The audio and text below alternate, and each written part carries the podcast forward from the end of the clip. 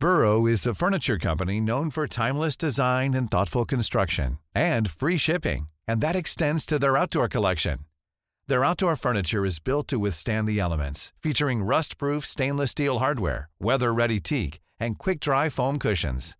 For Memorial Day, get 15% off your Burrow purchase at burrow.com slash ACAST and up to 25% off outdoor. That's up to 25% off outdoor furniture at burrow.com slash ACAST. Heraldo Radio.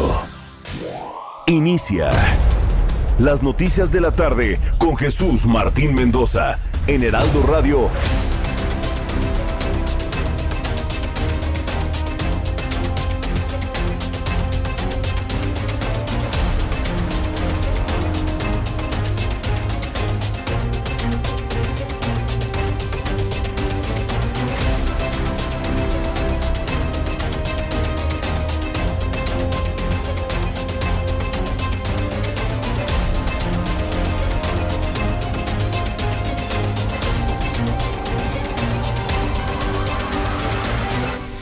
Las seis de la tarde en punto, hora del centro de la República Mexicana. Bienvenidos, muy buenas tardes.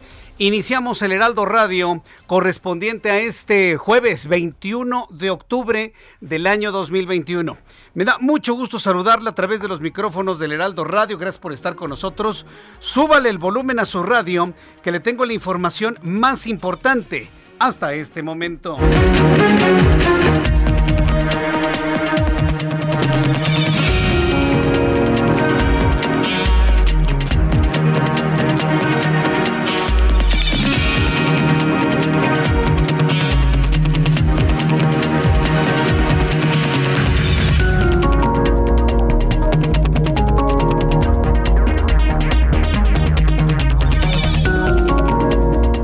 Primer lugar, en este resumen de noticias le informo que el director de la Organización Mundial de la Salud, Tedros Adhanom Ghebreyesus, señaló que ante la preocupación del presidente mexicano, usted sabe cómo se llama, por la ineficiencia de la organización, el mandatero mexicano es libre de enviar expertos para que conozcan el proceso de autorización del uso de emergencia de las vacunas. Tedros Adhanom, ¿sabe lo que le dijo al presidente? Que se deje de cosas, que se deje simple y sencillamente de cosas que son los expertos de vacunación, los únicos que están en un momento dado autorizados, que son los únicos autorizados para poder determinar eh, lo que sucede con las vacunas y que le recomendó que no esté especulando sobre las vacunas. No, fue una respuesta durísima la de la Organización Mundial de la Salud al presidente mexicano, que bueno, pues igual le tira a los de adentro, a los de afuera en materia de salud, financiera, política, de todo. Bueno, pues hoy le respondieron de esa forma al presidente mexicano y le tendré todos los detalles más adelante aquí en el Heraldo Radio.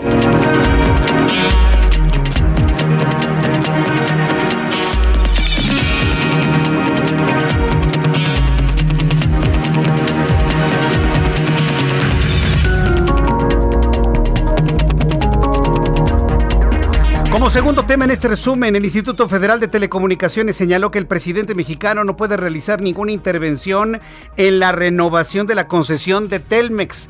Otro asunto muy penoso para el presidente de la República. Se le ocurre decir que va, se va a renovar la concesión. Pero inmediatamente el IFT le señala, usted, el presidente, no puede intervenir en la renovación de esta concesión. Más adelante le voy a tener todos los detalles aquí en el Heraldo Radio.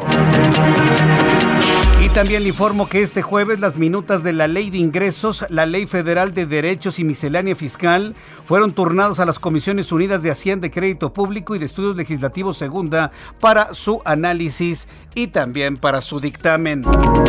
Le informo también que ante la propuesta que enviaron los representantes de la comunidad de Varón al Ayuntamiento de Galeana, en el que buscan una autonomía, los regidores votaron en contra de la misma y la declararon improcedente.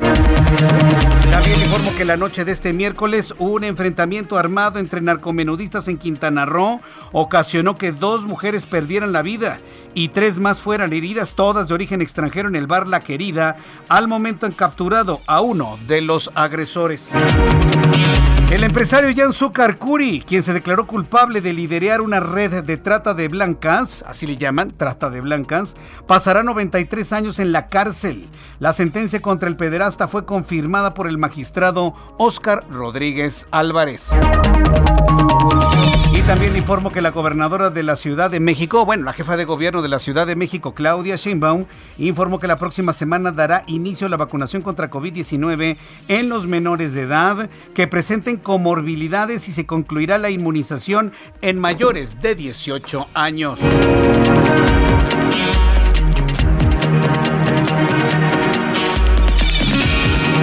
También informaré que Altos Hornos de México busca declararse en bancarrota. Altos Hornos de México busca declararse en la bancarrota. Imagínense de lo que le estamos informando en los Estados Unidos para evitar los pagos que el empresario Alonso Ancira prometió al gobierno de México por su libertad después de ser acusado de soborno a la ley a Lozoya cuando era titular de Petróleos Mexicanos por un monto de 3.5 millones de pesos. Ya son las 6 de la tarde con 5 minutos hora del centro de la República Mexicana. Vamos con nuestros compañeros, compañeros reporteros urbanos, periodistas especializados en información de ciudad. Alan Rodríguez, gusto en saludarte. ¿En dónde te ubicamos, Alan?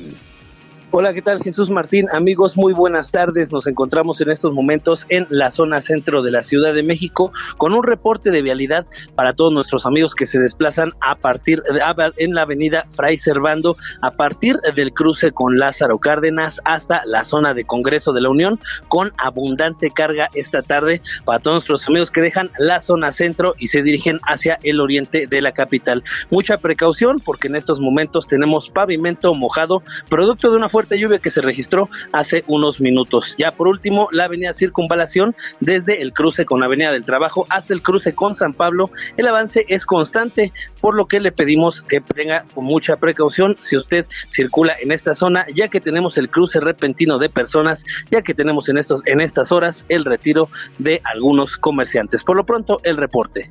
Muchas gracias por esta información. Gracias, Alan. Vamos con nuestro compañero Javier Ruiz. Adelante, Javier. Buenas tardes. ¿Cómo estás? ¿En dónde te ubicamos? Excelente tarde, Jesús Martín. Y justamente tenemos información vial de la zona norte de la Ciudad de México, en específico del circuito interior. Tarde bastante complicada. E incluso, pues cayó una ligera llovizna.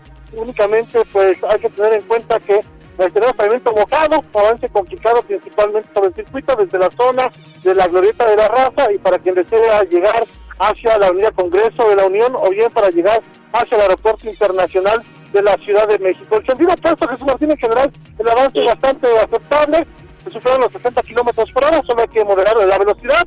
Poco a poco también se ha incrementado la zona de automóviles sobre la zona de la calzada Vallejo, asentamientos únicamente del eje 5 norte y para quien desea llegar al circuito interior, el sentido opuesto sí tenemos eh, mayores contratiempos llegando a la zona de Poniente 128, más adelante también a la zona de periférico, así que hay que tomarlo en cuenta y no está también utilizar el eje central en sus tramos 100 metros, el avance es un poco más aceptable. De momento, Jesús Martín, ese reporte que tenemos. Muchas gracias por esta información, Javier Ruiz. Estamos atentos, buenas tardes. Vamos con nuestro compañero Daniel Magaña. ¿En dónde te ubicamos, Daniel? ¿Qué tal, Jesús Martín? Muy buenas tardes. Pues, información vehicular de la zona del eje 3 Oriente, la del tramo de la avenida Francisco del Paso Troncoso, con carga vehicular, sobre todo, pues eh, las personas se trasladan de la zona centro en dirección hacia la zona sur.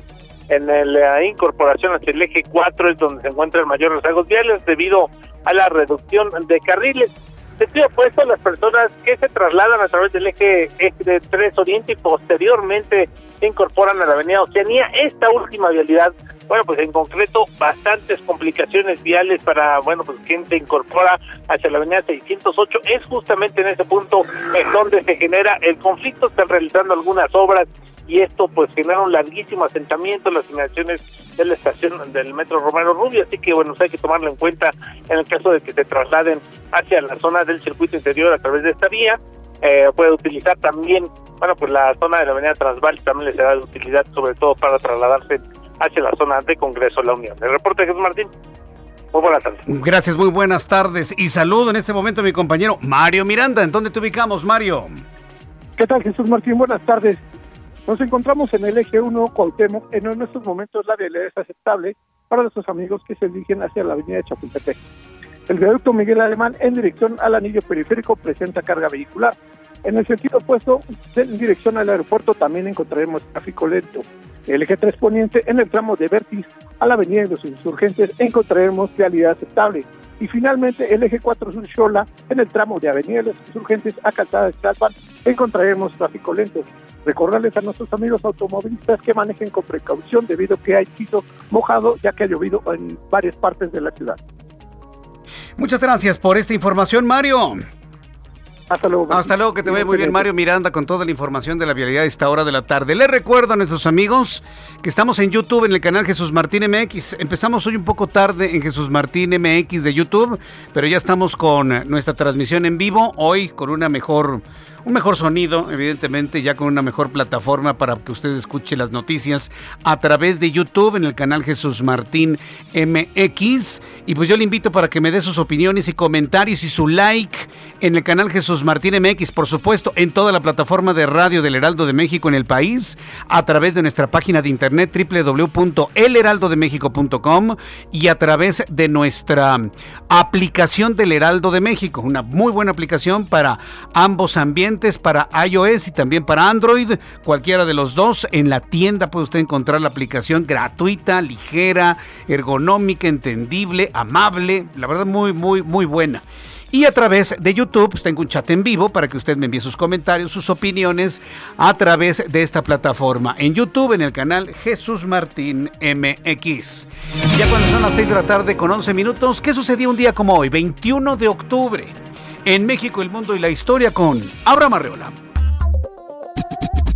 Amigos, bienvenidos. Esto es un día como hoy en la historia. 1879 en Estados Unidos, Thomas Edison consigue que su primera lámpara eléctrica dure encendida por 48 horas de forma ininterrumpida.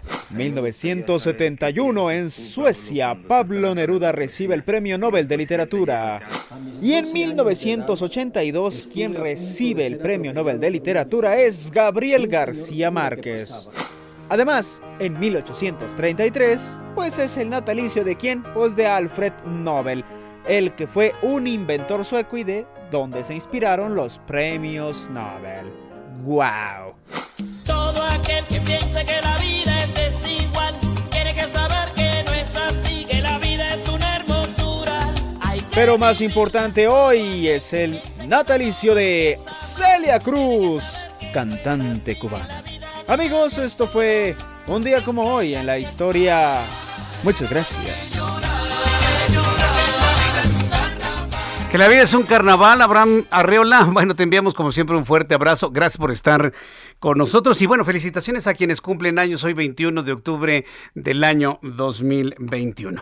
Vamos a revisar las condiciones meteorológicas para las próximas horas. Nos vamos rápido para revisar lo que tenemos enfrente de nosotros en cuanto a pronóstico del tiempo. Que por cierto, el clima político está, vaya, que arde. Al ratito vamos con todos los reveses que tuvo hoy el Ejecutivo Federal en diversos ámbitos. Bueno, vamos con el clima, pero de la atmósfera. Onda tropical número 38, baja presión con potencial ciclónico, frente número 5, canales de baja presión.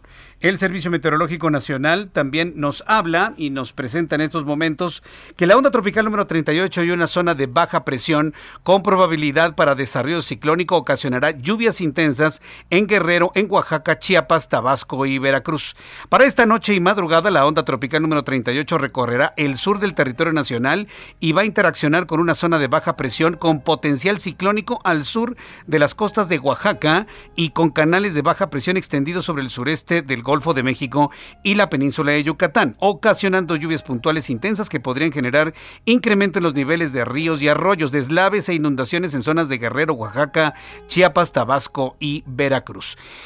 Frente frío número 5 se extiende sobre la frontera norte de México y va a interaccionar con una línea seca sobre Coahuila. Se van a generar lluvias puntuales fuertes en Chihuahua, Durango y también en Coahuila.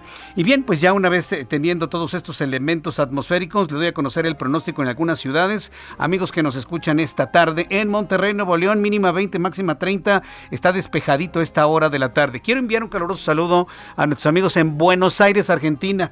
Muchas gracias Sofía Guzmán, que en Buenos Aires escucha nuestro programa de noticias. Allá son las 8 de la noche con 14 minutos. Muchos saludos y gracias. Guadalajara, Jalisco, 16 grados la mínima, máxima 29 en este momento, 28 en Tijuana, mínima 11, máxima 23 en este momento, 21.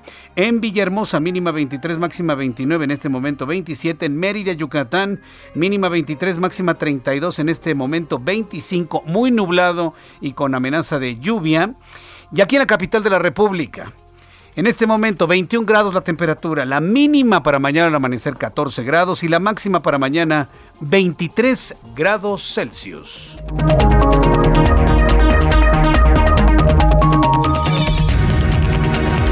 Ya son en este momento las 6 de la tarde con 15 minutos, hora del centro de la República Mexicana. Escuche usted el Heraldo Radio. Yo soy Jesús Martín Mendoza y le agradezco infinitamente su atención, el que nos esté siguiendo en nuestro programa de noticias.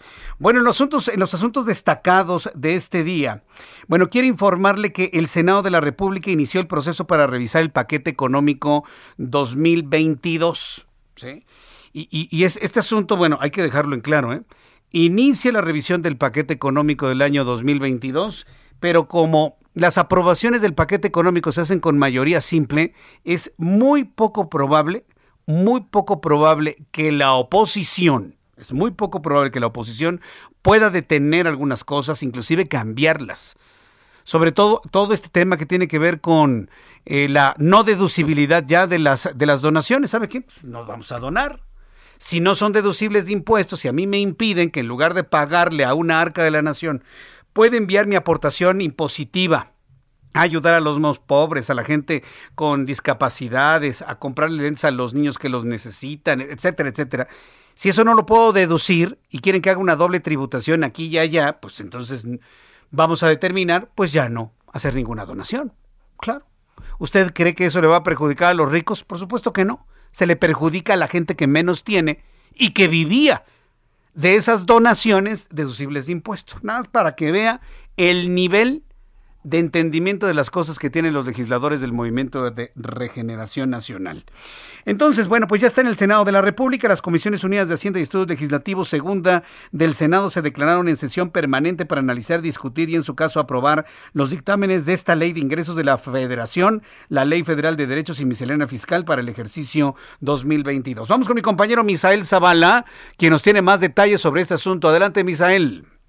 Jesús Martín, buenas tardes, buenas tardes al auditorio. Pues como bien lo comentas, Morena en el Senado busca avalar en fast track el paquete económico 2022 y cancelar todo diálogo con la sociedad civil para aprobarlo sin modificaciones, tal como lo envió la Cámara de Diputados. La bancada de Acción Nacional acusó que los morenistas quieren dar un albazo para evitar que haya un análisis profundo del paquete económico, sobre todo la ley de ingresos del próximo año que le corresponde específicamente a la Cámara Alta. Esto debido a que fue cancelado un parlamento abierto con la sociedad civil y se llamó de urgencia la instalación de la Comisión de Hacienda, lo cual se hizo hoy ya por la tarde, la cual esta comisión eh, pues la preside el morenista Alejandro Armentamier.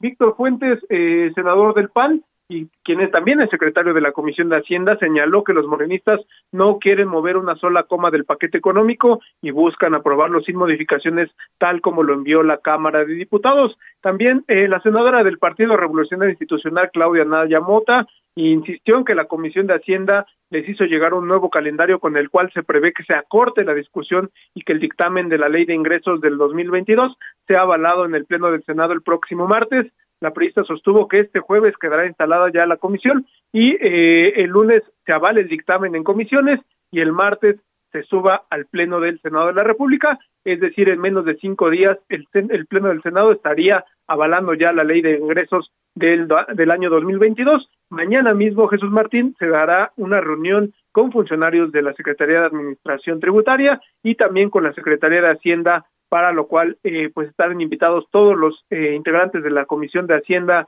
y Crédito Público del Senado y también de la Comisión de Estudios Legislativos Segunda y bueno ya el próximo eh, lunes estaría enviando a las comisiones estarían discutiendo estarían discutiéndolo ya en las comisiones y el martes se prevé que el pleno del Senado lo discuta y también lo avale. Hasta aquí el reporte, Jesús Martín. Por esta información, Misael. Gracias, buena tarde. Hasta luego, Misael Zavala. Por lo pronto, así se encuentra, así se encuentra la situación. De hecho, la oposición está acusando un albazo en el Senado de la República para aprobar la ley de ingresos porque traen una prisa una prisa inexplicable. Yo le invito para que me dé su opinión sobre este paquete económico, ley de ingresos, eh, presupuesto de egresos, eh, paquete fiscal para el año que entra. Lo que, mire, a mí en lo personal lo que más me ha sorprendido es que no se entienda que las aportaciones y las donaciones ayudan a la gente más desprotegida, a la gente más pobre. ¿Cuál es la, la lógica, la lógica de la ideología de estos pretensos de comunistas, que son algunos de los integrantes del Movimiento de Regeneración Nacional, es pues que van a donar, pero que no lo deduzcan de sus impuestos. Ay, esos ricos no quieren pagar impuestos. No, señores, cuando alguien dona, ¿sí? Está cumpliendo lo que debería cumplir el gobierno, ¿sí? Cuando, por ejemplo, una institución, una, una escuela, eh, una empresa dona algo a alguien, ¿sí? Está sustituyendo lo que tendría que hacer el Estado, el gobierno. Si hay donaciones a una, por ejemplo, le voy a poner la Fundación CIMA, con la que tenemos en este momento este, una gran alianza para el tema del cáncer de mama. Vamos a pensar en CIMA. ¿Por qué las empresas le donamos a CIMA? Para que CIMA atienda a las mujeres con cáncer de mama. Porque el pequeño brazo de salud del gobierno no alcanza ese sector. Entonces, cuando hace uno una donación, uno le ayuda al gobierno a que parte, a que el dinero llegue a esos fines. Por eso es deducible de impuestos, porque es como si se pagara el impuesto, pero en lugar de mandarlo al arca de la nación y que se vaya al gasto corriente, se enfoca hacia un objetivo concreto. Es como si se pagaran impuestos. Ah, no. Pero eh, es que lo deducen y no pagan impuestos. Claro que se pagan. Hacer una donación es como pagar un impuesto. Entonces, en unos instantes, tú, me avisas, Ángel, voy a platicar con, con Manuel Añorbe, que es senador de la República por el Partido Revolucionario Institucional. Tienen una papa caliente en estos momentos tremenda, ¿sí? Tienen una, sí, porque pues, tienen primero que ir a una, quieren mayoritear y aprobar la miscelánea como está. Entonces, ¿qué es lo que va a pasar? Si no hay deducibilidad de impuestos, pues el empresario, la institución, el hombre que puede, la mujer que puede, pues en lugar de ayudar, pues va a pagar su impuesto. Ya, se paga el impuesto. Ahora sí están pagando impuestos, sí, pero ya no hay donaciones a donde tu gobierno, tu Secretaría de Salud no llega.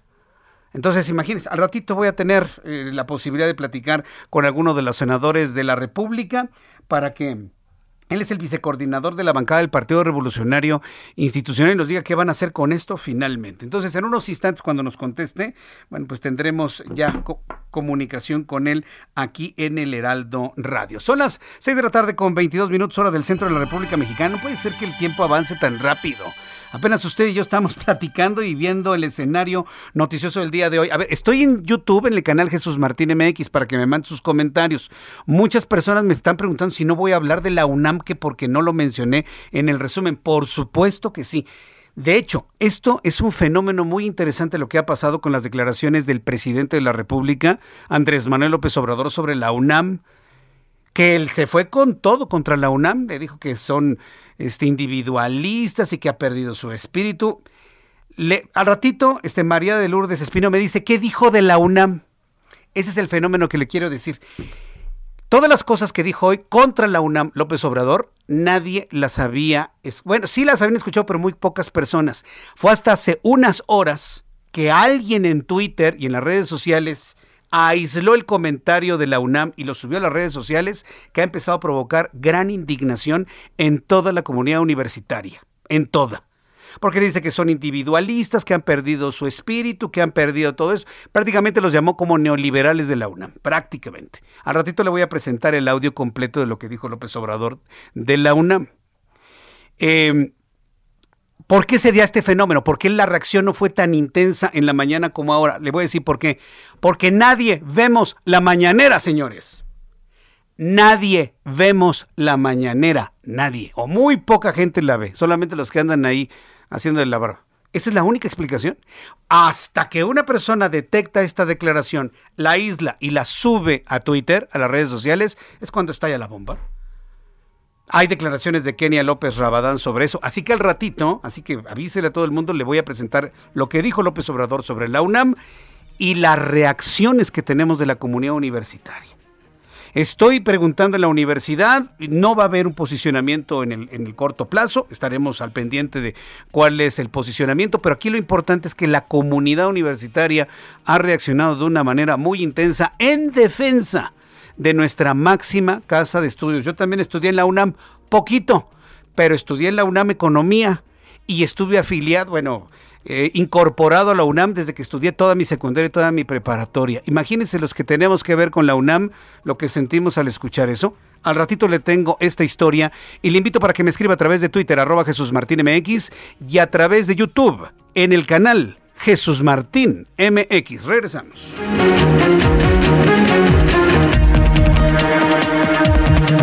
Escuchas a Jesús Martín Mendoza con las noticias de la tarde por Heraldo Radio, una estación de Heraldo Media Group. Heraldo Radio, la HCL se comparte, se ve y ahora también se escucha.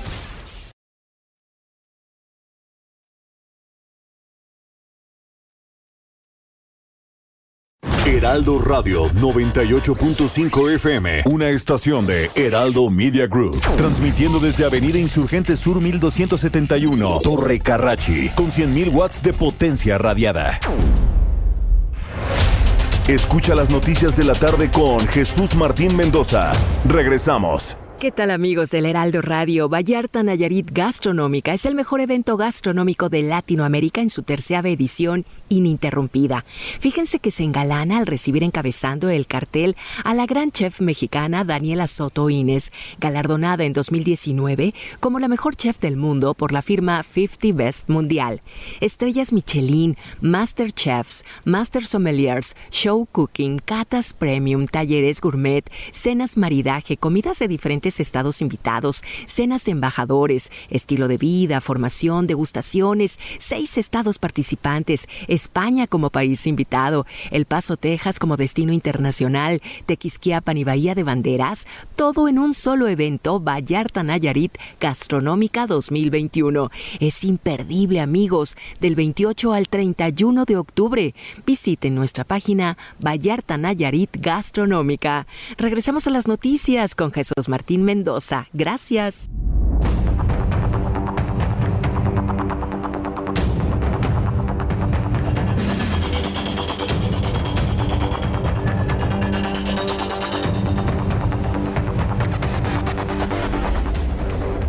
Son las 6 de la tarde con 31 minutos, las 6 de la tarde con 31 hora del centro de la República Mexicana. A través de nuestra plataforma de YouTube, ahora en los en el mensaje comercial, pues le, compartía, le compartía a nuestro a nuestro público, le compartía eh, pues vaya lo que finalmente comentaba el presidente de la República, Andrés Manuel López Obrador, sobre lo de la UNAM. Entonces, me parece que es muy interesante que podamos de alguna manera ver este, este asunto, porque la verdad duele, ¿no? Que, que se diga eso, que se diga eso de la máxima casa de estudios. Entonces, bueno, pues estaremos eh, en, unos instantes comentándoles sobre, sobre ese tema. Bien, vamos a continuar con la información. ¿Con, con cuál voy, Ángel? ¿Me decías? Vamos con nuestro compañero reportero Carlos Navarrete, quien es nuestro corresponsal en el estado de Guerrero. Ayer en el estado de Guerrero detuvieron al suegro de un menor que fue víctima de matrimonio forzado y de violación. A ver, platícanos esta historia, por favor. Adelante. Buenas tardes, eh, buenas tardes al auditorio. Efectivamente, comentarles que un hombre identificado como Rutilio N fue detenido por la Fiscalía General de Guerrero por el delito de violación contra la menor de edad que fue retenida por la policía comunitaria en una comunidad indígena de Cochapal Grande, víctima también de un matrimonio forzado. A través de un comunicado de prensa, la Fiscalía dio a conocer que el Ministerio Público obtuvo prisión preventiva en contra de Rutilio, suegro de Angélica, de 15 años de edad, originaria del pueblo de Joya Real, quien huyó de casa de este después de intentar abusar sexualmente de ella. El imputado fue detenido en la ciudad de Tlapa de Comunport y, de acuerdo con el comunicado, mediante amenazas y agresiones, le exigía a la menor, quien se casó de manera forzada con uno de sus hijos a cambio de una suma económica para su familia, que tenía que dejarse abusar sexualmente por haberla comprado años antes. En audiencia inicial, el Ministerio Público aportó los datos de prueba ante el juez de control y dictó prisión preventiva en su contra. Eh, y el agresor también es señalado como probable responsable por el delito de trata y de eh, y trata de personas, perdón, y también de lesiones. Recordar que este caso eh, tomó revuelo o mucho impacto a nivel nacional el pasado 9 de octubre en redes sociales, donde se dio a conocer justamente que la policía comunitaria tenía retenidas a tres menores de edad y a su abuela, y además la policía comunitaria había agredido a la mamá de las menores, a quien le habría provocado posteriormente el aborto de sus trillizos, eh, situación que ameritó la intervención de la Comisión de Derechos Humanos y de la propia Secretaría de la Mujer del Gobierno del Estado. Las menores finalmente fueron liberadas bueno, la retención se dio a petición de este hombre que, eh, ya fue detenido, Rutilio N. Él es el suegro de una de las menores y él pidió a la policía comunitaria detener a toda la familia por lo menos hasta que le devolvieran el dinero que pagó por ella hace aproximadamente tres años. Mi reporte. Muchas gracias por esta información. Gracias por la información que nos das desde el estado de Guerrero. Que tengas muy buenas tardes. Buenas tardes. Hasta luego. que te vaya muy bien. Bueno, pues esto es lo que sucede desde el estado de Guerrero. En unos instantes más voy a tener comunicación con Carlos Navarro, quien es nuestro reportero del Heraldo de México, en torno a la rehabilitación de la línea 12 y la atención a víctimas, así como los acuerdos de Carso y del gobierno de la Ciudad de México. Por lo pronto, bueno, pues es importante decirle y ya está en la línea Carlos Navarro, pues de una vez vamos con nuestro compañero Carlos Navarro, quien nos tiene toda la información sobre este tema. Adelante Carlos, me da mucho gusto saludarte. Bienvenido, muy buenas tardes. Buenas tardes Jesús Martín, te saludo con gusto a ti al auditorio y comentarte que la jefa de gobierno Claudia Sheinbaum informó sobre los acuerdos a los que llegó Grupo Carso con el gobierno de la Ciudad de México. En conferencia de prensa, la mandataria capitalina explicó el alcance para los trabajos de la línea dorada, donde se contempla la rehabilitación total y además también va a haber atención a víctimas. Escuchemos. Hay consideraciones de Carso respecto al peritaje de la Fiscalía, pero aún así eh, se comprometen en términos del acuerdo eh, reparatorio a eh, el juicio que presenta el Gobierno de la Ciudad de México a poner todos los recursos para que se pueda restaurar reconstruir, eh, apuntalar, reforzar el tramo elevado eh, de acero, que son más de siete kilómetros en Tláhuac. En este caso también hay un acuerdo administrativo donde se establece el programa de trabajo para ver de qué forma se va a llevar a cabo. Recordemos que aún no está terminado el proyecto ejecutivo y una vez estando terminado ya se va a dar cuenta de cuántos recursos necesitan para la rehabilitación de la línea 12 que eh, dejó de funcionar desde el 3 de mayo cuando ocurrió este lamentable incidente que cobró la vida de 26 usuarios. También comentarte, Jesús Martín, que se va a apoyar a las víctimas que lamentablemente se vieron afectadas por ese día. Escuchemos van a contribuir al Fondo de Apoyo a Víctimas. Ese monto está eh, todavía en discusión en la Fiscalía em, de Justicia de la Ciudad de México a partir de pues una revisión de tanto las personas que lamentablemente perdieron la vida como las personas que sufrieron eh, que estuvieron en hospitales como las personas que iban en camino y que estaban en los vagones del metro ese día. Comentarte, Jesús Martín, que hay un dato muy importante que ayer mencionaba Carso a través del comunicado que emitió a través de la Bolsa Mexicana de Valores, donde enfatiza que Sixa no causó ni es responsable del incidente del 3 de mayo en la línea 12, sin embargo, van a apoyar en estos temas porque incluso no están de acuerdo con los dictámenes periciales que ha hecho la Fiscalía General de Justicia de la Ciudad de México, pero han coincidido en resolver anticipadamente los procedimientos legales, así es que bueno, ya ya está cerca de entregarse el proyecto ejecutivo aproximadamente se entrega la próxima semana y vamos a ver de qué manera ya se lleva a cabo la rehabilitación de esta línea 12 en la alcaldía de Tláhuac. Jesús Martín, la información que te tengo. Muchas gracias por esta información. Gracias. Hasta luego, buenas tardes. Hasta luego, Carlos Navarro, que te vea muy bien, nuestro compañero del Heraldo Media Group. Mientras tanto, vamos con Atahualpa Garibay, nuestro corresponsal en Tijuana, Baja California, agentes cibernéticos del Centro de Inteligencia de la Guardia Estatal de Seguridad e Investigaciones. Eh, bueno, pues eh, dan testimonios de amigos que corroboraron que Matías hizo el reto y murió. Hay un reto muy, ¿cómo llamarlo? Pues estúpido, ¿no? Poco inteligente, un, un, reto verdaderamente que muestra la poca capacidad intelectual que tienen algunas personas. ¿Quién se pone a dejar de respirar y aparte que le aprieten el cuello? O sea, se necesita ser verdaderamente poco inteligente se necesita ser poco inteligente, póngale usted el calificativo mexicano que usted quiera, para dejar de respirar. Se murió un niño por los famosos retos de las redes sociales. Atahualpa Garibay con esta historia. Buenas tardes, Jesús Martín. Buenas tardes a todo el auditorio para informar que autoridades de la Fiscalía General del Estado, con apoyo de especialistas, dialogarán con los amigos de Matías Ismael, de nueve años, quien el fin de semana perdió la vida al imitar un reto de la red social TikTok. El fiscal central, Irán Sánchez, manifestó que con el apoyo de psicólogos se abordará a los menores con quienes jugaba Matías el domingo anterior.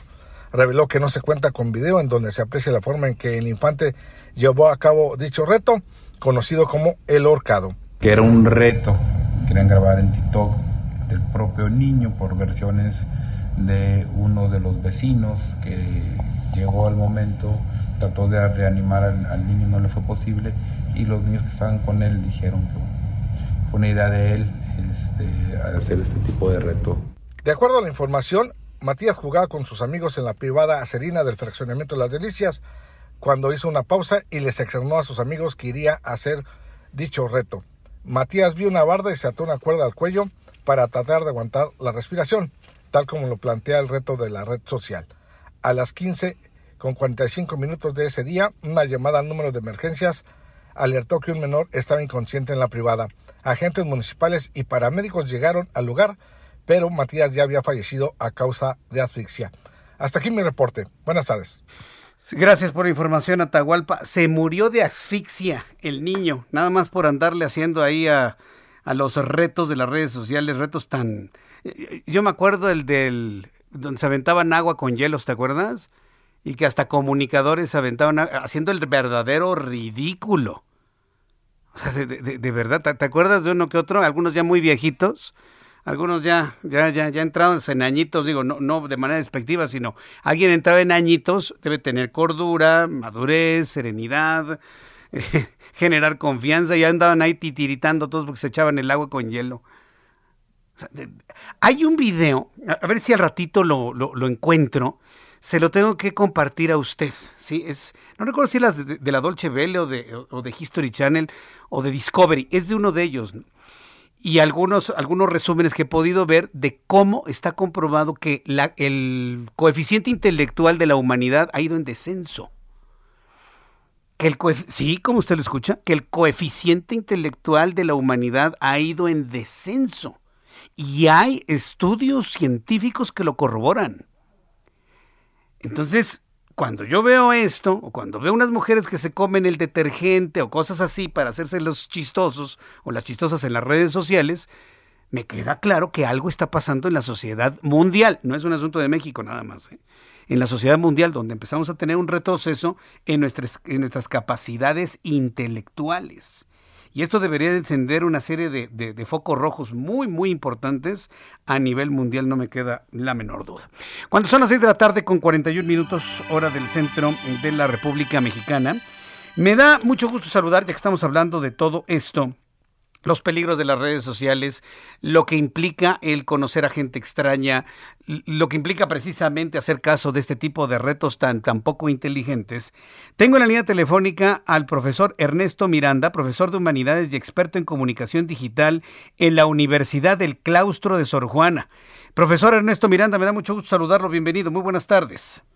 Jesús, mucho gusto y muchas gracias por, la invitación. Encantado de poder platicar contigo y tu auditorio. Gracias eh, por estar con nosotros. los peligros para la niñez siempre han existido. ¿eh? Inclusive cuando nosotros éramos niños había peligros por ver mucho tiempo la televisión, había peligros de ir solos al, al parque. Es decir, los peligros siempre han estado pero en particular los peligros hoy con la tecnología, con la modernidad, con las redes sociales, ¿cuáles pueden ser y preguntarles si serían peores los de ahora o los de antes?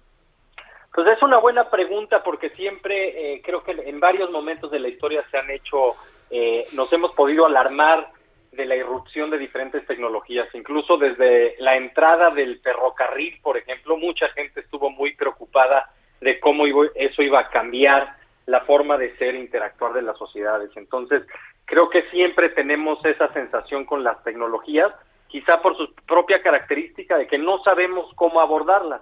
Dicho eso, creo que las tecnologías digitales se aceleran de una manera tan rápida que se vuelve aún más difícil aprenderlas y comprenderlas. Entonces, llegamos a lugares como el que describías hace rato a, eh, tu colega Talaupa en el, en el norte del país, donde no sabemos ni cómo estamos metidos en esto, pero todos, no solo los niños y los adultos, pues estamos demostrando eh, tendencias adictivas hacia estos dispositivos. Y creo que ese sería uno de los peligros que podemos reconocer de manera muy tangible, que es la perversión que existe en el diseño detrás de estas, de estas nuevas tecnologías.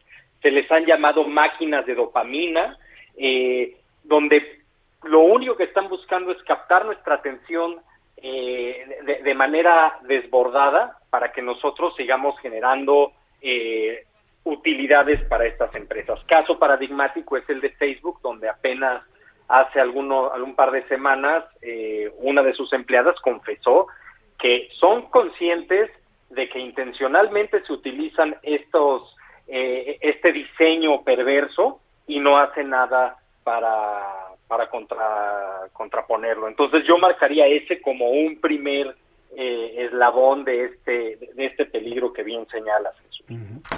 Vaya, eh, los padres de familia, antes y ahora, siempre hemos estado presentes con nuestros hijos, pero ¿qué cuidados específicos deberían tener los padres de familia que ya de suyo están ocupados con lo que se necesita en la casa, están ocupados con traer el sustento de todos los días, además que estén todo el tiempo con sus hijos en el celular o en la laptop o en la computadora? ¿Realmente eso es lo que tendríamos que hacer? Yo creo que tenemos una brecha enorme eh, y, se ha señalado eh, en, diferentes estudios académicos y por algunos gobiernos y organizaciones, principalmente entre los alumnos y los maestros. Digamos, los, los maestros están enseñando en pizarrones y los alumnos están aprendiendo nuevas habilidades, conocimiento, definiendo sus identidades, negociando su forma de ser en línea, lo cual marca un desfase por completo eh, en, el diálogo y la comunicación. Y desde luego que en medio están los padres.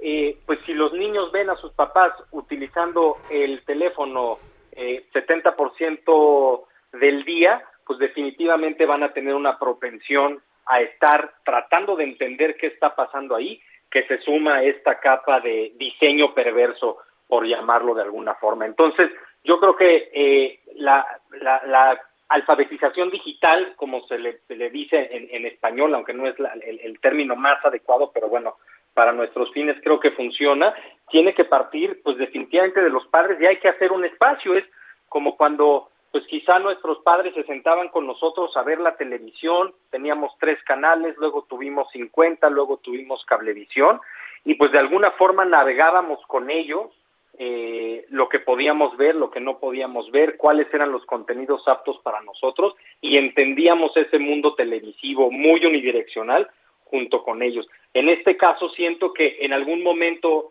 como decía, se acelera tan rápido la tecnología que incluso nosotros como padres nos perdemos. Entonces tenemos que, pues ni modo, hacer ese esfuerzo extra para no perder de vista en qué están metidos nuestros hijos y pues compartir esos momentos con ellos. Eh, quizá para una generación, eh, ahora sí que la, que usó el Nintendo, ese Nintendo que hemos estado viendo eh, muy, repetido esta semana, pues nacida en los ochentas, que ahora tiene una nueva generación, entiende cómo funcionan los videojuegos, entiende cómo funciona el ecosistema digital y quizá puede tener un, un estar más cerca de sus hijos sin meterse demasiado para inhibir su desarrollo, pero sí supervisando tal y como lo señalaban hace unos días eh, la, secretaria de Seguridad.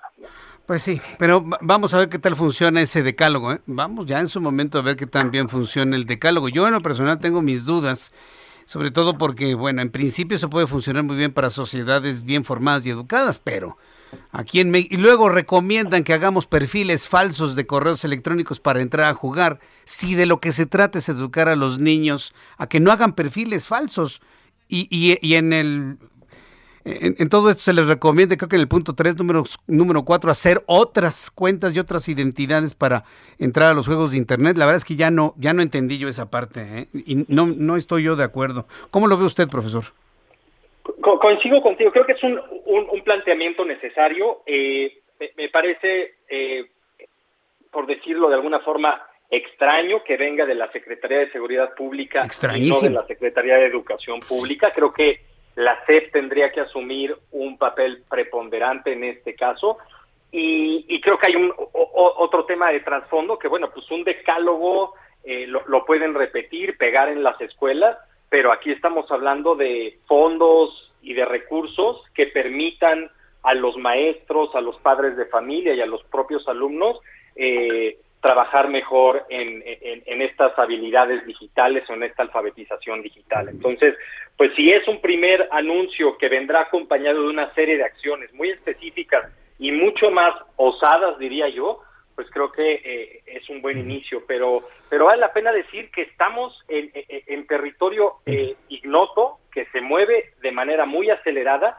Y digamos las redes sociales es un punto apenas de lo que se vislumbra para la próxima década. Ya anunció Facebook que su mayor intención es dejar de ser considerada una empresa de redes sociales y empezar a construir esta nueva eh, universo digital llamado el metaverso donde existen monedas digitales, intercambio de bienes, activos, bienes raíces, los cuales pues nosotros como padres apenas eh, alcanzamos a vislumbrar y nuestros hijos mañana van a estar comprando tierras y haciendo fiestas en un mundo virtual que no nos imaginamos. Entonces, para concluir, hay que estar presentes y pues ahora sí que no esperar a que, a que los gobiernos u otras instituciones eh, provean lo que nosotros eso sí podemos encontrar en, la, en el mismo ecosistema digital para apoyar a nuestros hijos. Pues yo le agradezco mucho, profesor Ernesto Miranda, el que me haya tomado la comunicación el día de hoy para hacer estas reflexiones sobre los peligros que acechan a los niños. Y bueno, pues le agradezco mucho estos minutos de comunicación con el auditorio del Heraldo Radio. Muchas gracias, profesor. Gracias a ti, Jesús. Saludos. Hasta luego, saludos, que le vaya muy bien. Son las 6 de la tarde con 50 minutos, hora del centro de la República Mexicana. En la línea telefónica, hablemos sobre el paquete económico que ya está en el Senado de la República y el llamado de emergencia que hizo Morena para aprobarlo ya y mayoritearlo. En la línea telefónica, Manuel Añorbe, vicecoordinador de la bancada del PRI en el Senado. Senador Añorbe, gusto en saludarlo, bienvenido. Gracias Jesús, muchas gracias. Saludo también a todo tu auditorio. Oiga, ¿va a haber tiempo para poder analizar, discutir, eh, rechazar, proponer, modificar algo a este ley de ingresos, presupuesto de ingresos, paquete fiscal? que parece que tiene mucha prisa el Movimiento de Regeneración Nacional de aprobarlo así como está. ¿Cómo lo están viendo los priistas y la oposición en general? Tienen mucha prisa y el bloque de contención en el Senado de la República ya, ya empezamos a trabajar, sobre todo en conferencia con nuestras bancadas que nos estuvieron retroalimentando de cuál fue los puntos álgidos del debate, no solamente lo que se conoció de manera pública. Estamos trabajando este fin de semana entendemos que pudiera sesionar la, la Comisión de Hacienda el lunes, martes, y se está previendo discutirlo hasta el próximo jueves. Obviamente, ya es un debate adelantado, estamos en contra, por supuesto, del terrorismo fiscal que se le quiere aplicar al, a los jóvenes. O sea, yo no puedo entender si el gobierno federal tiene un programa de jóvenes construyendo el futuro, eh, y pues tenemos que meterlos en un padrón de un padrón fiscal y cobrarles los impuestos cuando a los jóvenes hay que darles incentivos, hay que darles proyectos, becas. No, yo no le veo ningún sentido, con todo respeto, estar eh, generando una una interpretación, Jesús, déjame decirte, que el día de mañana digan, aumentamos el padrón de contribuyentes. ¿Sí me explico? Sí, la, base grabable. la base grabable. A, lo mejor, los entendiendo cómo son los legisladores de Morena que le tienen terror al presidente de la República, tienen mucho miedo. Yo, quién sabe qué les sabrá el presidente que le tienen mucho miedo. Ni siquiera se han parado a, reflexionar que la propuesta de grabar o de poner en el RFC a los jóvenes obligará a los jóvenes construyendo el futuro a pagar impuestos. A lo mejor ni siquiera lo han visto. Claro. ¿Por, qué no se los dicen, se los gritan para que escuchen? Oye, lo que estás proponiendo va a, va a obligar a pagar a tus jóvenes construyendo el futuro impuestos. A lo, mejor no lo han visto, ¿eh? Y ellos mismos lo bajan, ¿eh? En una pues de esas. A ver, nosotros ya tenemos muy claro dónde va a ser el debate. Y también hay unas reformas donde el productor, el pequeño propietario, pues antes recibía apoyos diversos de hacia el campo mexicano, que ellos lo representan obviamente con su esfuerzo diario, y hoy traen un candado para que solamente se les dé un apoyo. O sea, se les da fertilizante, pero ya no se les apoya con el programa de tractores. Para ponerte un ejemplo que, que el público me pudiera hacer el favor de entender, ¿no? Hoy no, tienes que escoger uno u otro. Yo estoy convencido que el pequeño propietario, por favor, esa genera empleo, genera derrama económica en su familia, en su comunidad, y no podemos poner este tipo de candados. O sea, a ver, tenemos que actuar con responsabilidad. Nadie quiere la evasión fiscal. Hay que ir por los contribuyentes importantes que, que simulan el pago de impuestos. Eso tampoco está nadie en contra de eso. Pero no caer en el juego de vamos a ampliar el padrón de contribuyentes metiendo a todos los jóvenes, ¿no? Sí, ah, Tener en una base cautivos, además es un despropósito. esto por un lado. Voy a ir a los anuncios, eh, eh, senador Añorbe. Regáleme unos minutos para esperar el regreso, para que me comente qué es lo que vamos a hacer con el asunto de las eh, donaciones y la reducción de la deducibilidad de las donaciones. Van a afectar a los que menos tienen. Pero, Totalmente de acuerdo. Pero los legisladores piensan que con eso afectan a los ricos. Regresamos con esto después de los anuncios. Claro que sí. Eh, estoy conversando con el senador Manuel Añorbe, vicecoordinador de la bancada del PRI en el Senado de la República. Estamos analizando el paquete que ahora tienen en sus manos y que Morena quiere sacarlo en fast track. Le invito para que me escriba a través de mi cuenta de Twitter, arroba Jesús Martín MX y a través de YouTube en el canal Jesús Martín MX.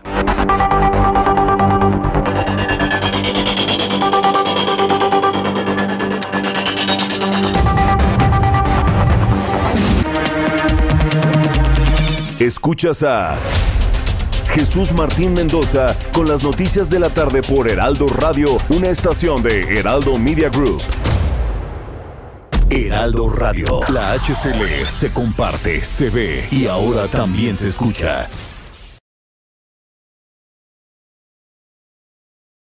Heraldo Radio, la HCL se comparte, se ve y ahora también se escucha.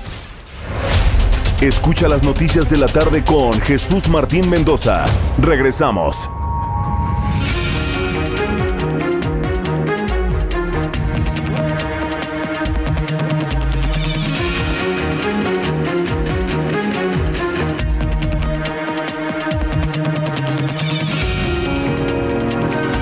Ya son las 7 en punto, las 7 en punto hora del centro de la República Mexicana. Vamos a continuar con la entrevista que tenemos con el senador Manuel Añorbe.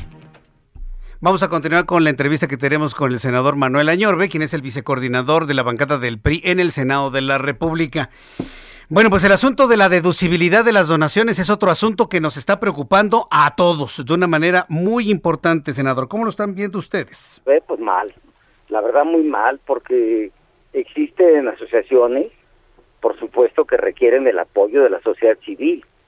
O sea, ya la persona física eh, ya no puede más que deducir el 7% del 100% que aportaba a asociaciones, por ejemplo, el combate contra el cáncer, el apoyo para los niños este, con cáncer, tantas asociaciones que existen en este país y pareciera que quieren estrangular a la sociedad civil en su conjunto que muchos como tú, como yo y como muchos muchas personas de tu auditorio, pues aportamos al año, ¿no?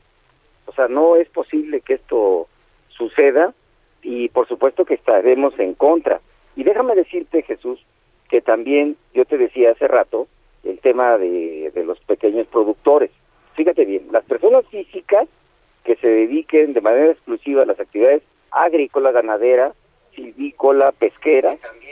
Anteriormente tenías para, eh, obviamente, exentar el pago del ITR hasta un millón trescientos mil pesos. Y estamos hablando de personas físicas pues, que viven al día. Bueno, pues ahora lo bajaron a 900 mil pesos. ¿Qué es lo que quieren? Pues estrangular a estas personas que son pequeños productores, que son realmente gente del campo, gente de los ejidos ribereños, de las costas tan amplias que tenemos en este país, de lagunares, y bueno, quieren este, apretar los demás.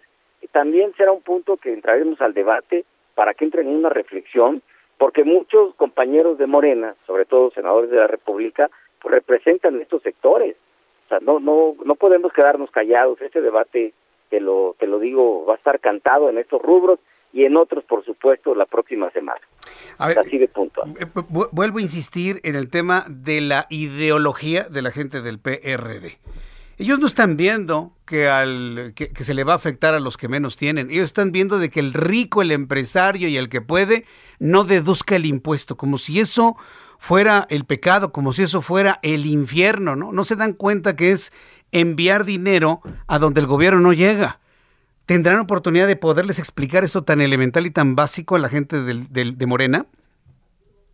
Por supuesto que lo vamos a hacer así. que ¿Por qué? Porque estas asociaciones por supuesto que están también eh, no exentas de auditorías por parte del SAT, ¿estamos de acuerdo? O sea, una revisión a fondo. Y la mayoría brinca las revisiones porque es una manera de ayudar al gobierno, ayudar a la gente. Más ahora que hay una escasez de, medicamentos, bueno, pues estas asociaciones tienen la posibilidad de conseguir parte de los medicamentos de enfermedades diversas que pueden apoyar de manera directa y hoy le estamos pegando eh, reduciendo la deducibilidad al 7%.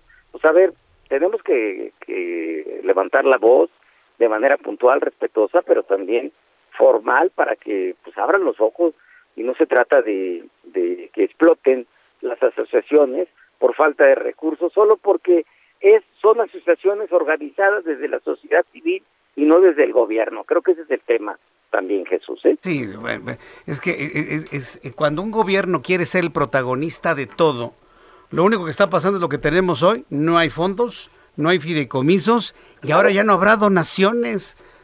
Senador, ¿no pueden los legisladores permitir algo así?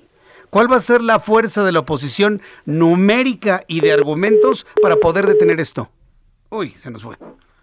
Bueno, le volvemos a marcar entonces al senador, porque es, muy importante esto. Usted se puede imaginar un país sin fondos, sin fideicomisos, y ahora sin fondos y sin fideicomisos, y ahora sin donaciones, sin donativos. Eh, eh, eh, senador Añorbe, perdón, se cortó la comunicación. Le estoy, estamos reflexionando el público y yo. Podemos entender a un México sin fondos, sin fideicomisos y ahora sin donaciones. ¿Qué puede hacer la oposición para detener este despropósito?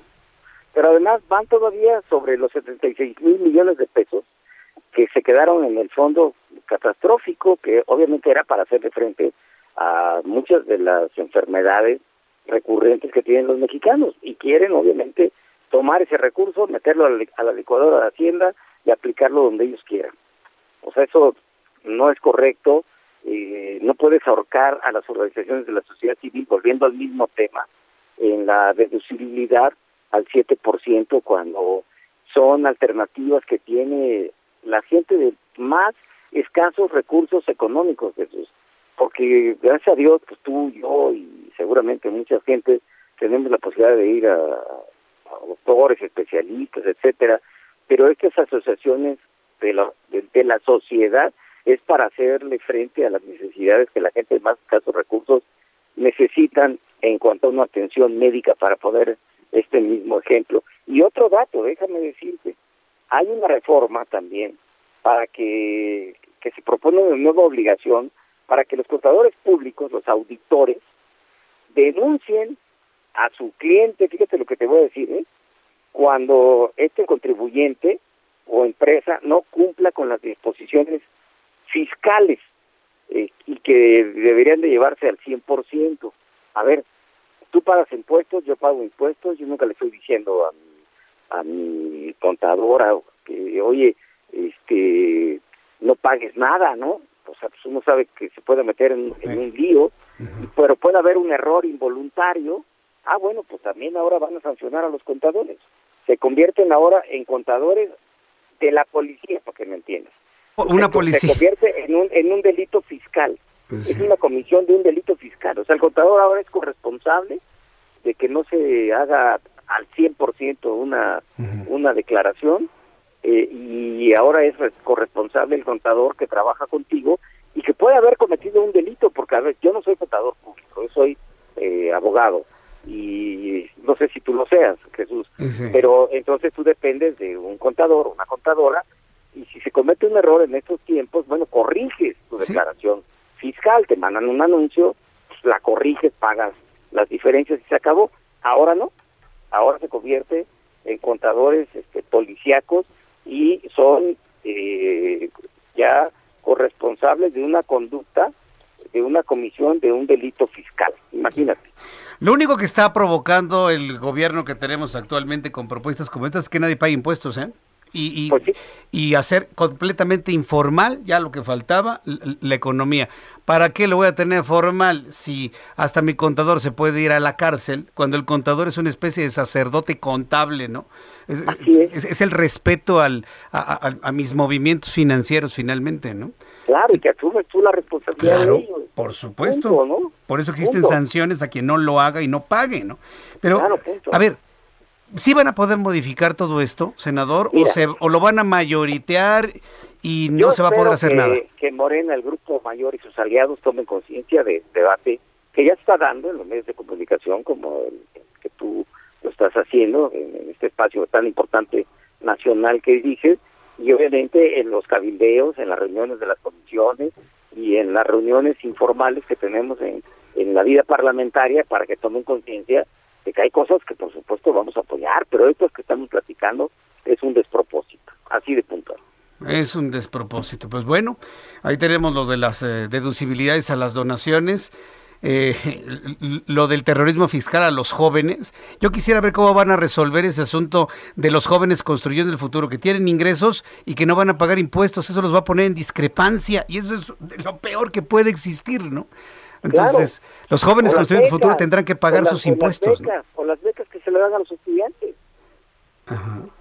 Pues van a tener que, que, que pagar impuestos, ¿no? Y te- te estar en un padrón de contribuyentes. Y no va a haber sanciones. Se me hace un despropósito también. Es increíble. Así de- así de simple. A mí me preocupa los números para aprobar y mayoritear con mayoría simple este asunto y que quede así. Ah, oiga, y también, ¿de dónde vamos a sacar 7 millones de millones de pesos? Eh? ¿De dónde van a salir cuando apenas estamos saliendo de la pandemia, cuando apenas se está recuperando la economía, cuando el gobierno no apoya a las empresas, ni micro, ni pequeñas, ni medianas? ¿De dónde? Con ese presupuesto, a la mitad del año va a tener que haber ajustes. No lo puedo imaginar de otra manera. Por eso es una mala estrategia solo focalizar eh, eh, que para el 2022 sea la recaudación eh, fiscal en los ingresos del gobierno, cuando deberían estar generando programas de apoyo a las empresas turísticas, por ejemplo, yo soy un vecino turístico, a las empresas en general, de reactivar la economía, reactivar el empleo, la derrama económica, y no irnos con el machete, ¿no? Solamente eh, machete sin filo, decimos en, en Guerrero, para sacar pues todo lo que se pueda vía, vía la ruta fiscal. Por eso vamos a seguir en este debate y por supuesto ojalá podamos meter en, en- con razones al, al debate parlamentario y poder hacer cambios que, que pueden lastimar a muchos contribuyentes, personas físicas, personas morales, como te he puesto algunos ejemplos, y industrias, por supuesto que no lo merecen.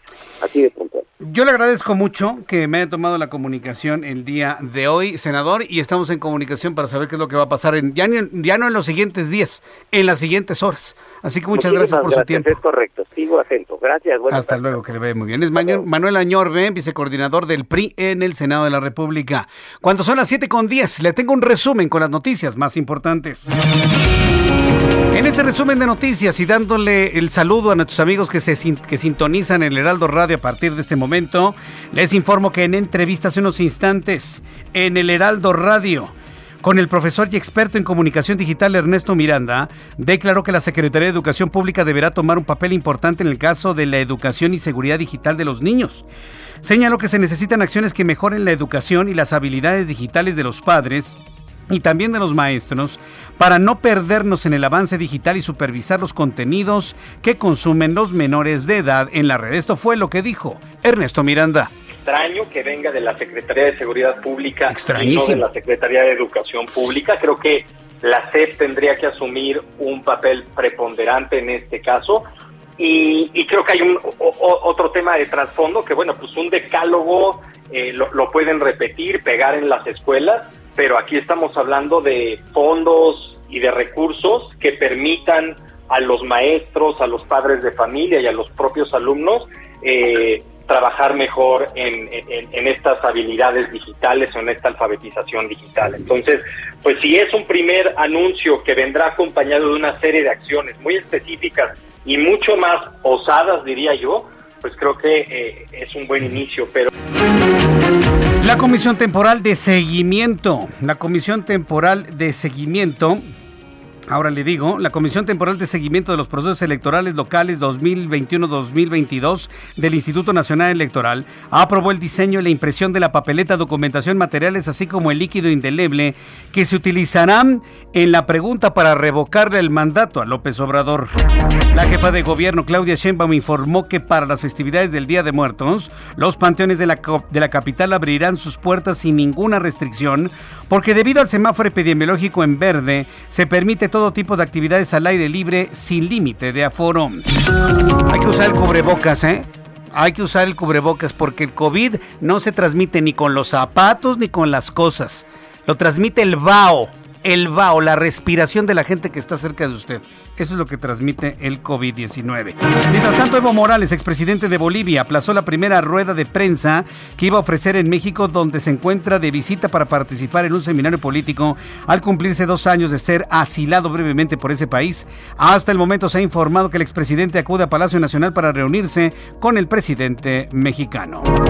Un comité del Senado de Brasil acusó al presidente Jair Bolsonaro de nueve delitos por su gestión en la pandemia de COVID-19 que ha provocado la muerte de más de 604 mil personas en el país. Los crímenes imputados son eh, prevaricación, charlatanería, epidemia que tuvo como resultado la muerte, infracción de medidas sanitarias preventivas, uso irregular de fondos públicos e incitación al crimen. Este jueves, en más noticias internacionales, en el Palacio de Buckingham, anunció que la reina Isabel, que tiene 95 años, pasó la noche del miércoles al jueves ingresada en un hospital para hacerse pruebas preliminares después de que los médicos le pidieron que guarde reposo. Son las noticias en resumen, le invito para que siga con nosotros. Le saluda Jesús Martín Mendoza. Son las 7 y cuarto, las 7 y cuarto del centro de la República Mexicana. Ahora voy con el tema de la UNAME y también con lo de la Organización Mundial de la Salud. Vaya respuestas ¿eh? que ha tenido el presidente mexicano. Voy con nuestros compañeros reporteros. Alan Rodríguez, ¿en dónde te ubicas, Alan? Adelante. Hola, ¿qué tal? Jesús Martín, amigos, muy buenas tardes. Doctor Vertis, a partir de Río de la Loza y hasta el cruce con el eje 2 sur, la calle de Doctor Olvera, presenta asentamientos. Esto debido a la reducción de carriles al menos dos los cuales se encuentran ocupados por material y escombros de la sustitución de banquetas. En su continuación, el avance hasta la zona del viaducto es lento, por lo cual le recomendamos circular con mucha paciencia. En el sentido contrario, encontrará ligeros asentamientos por el cambio de luces del semáforo en la avenida Vertis a partir del eje 3 sur y hasta el cruce con Arcos de Belén. Por lo pronto, el reporte que tenemos. Muchas gracias por esta información, Alan. Continúas al 20. Buenas noches. Vamos con Javier Ruiz, que nos tiene más información, y Daniel Magaña en este momento. Adelante, Daniel.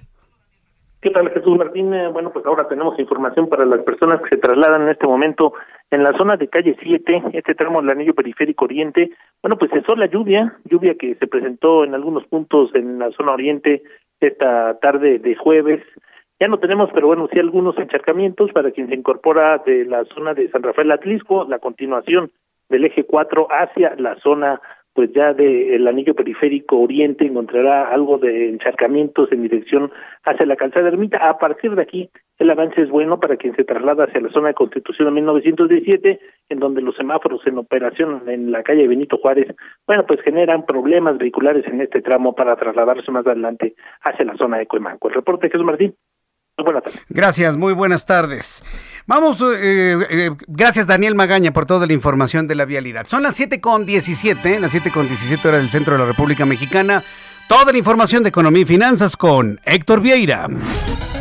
Bolsa Mexicana de Valores cerró la sesión de este jueves con una pérdida del 0.53%, equivalente a 278.15 puntos, con lo que el índice de precios y cotizaciones, su principal indicador, se ubicó en 52.020.05 unidades para sumar cuatro jornadas consecutivas a la baja.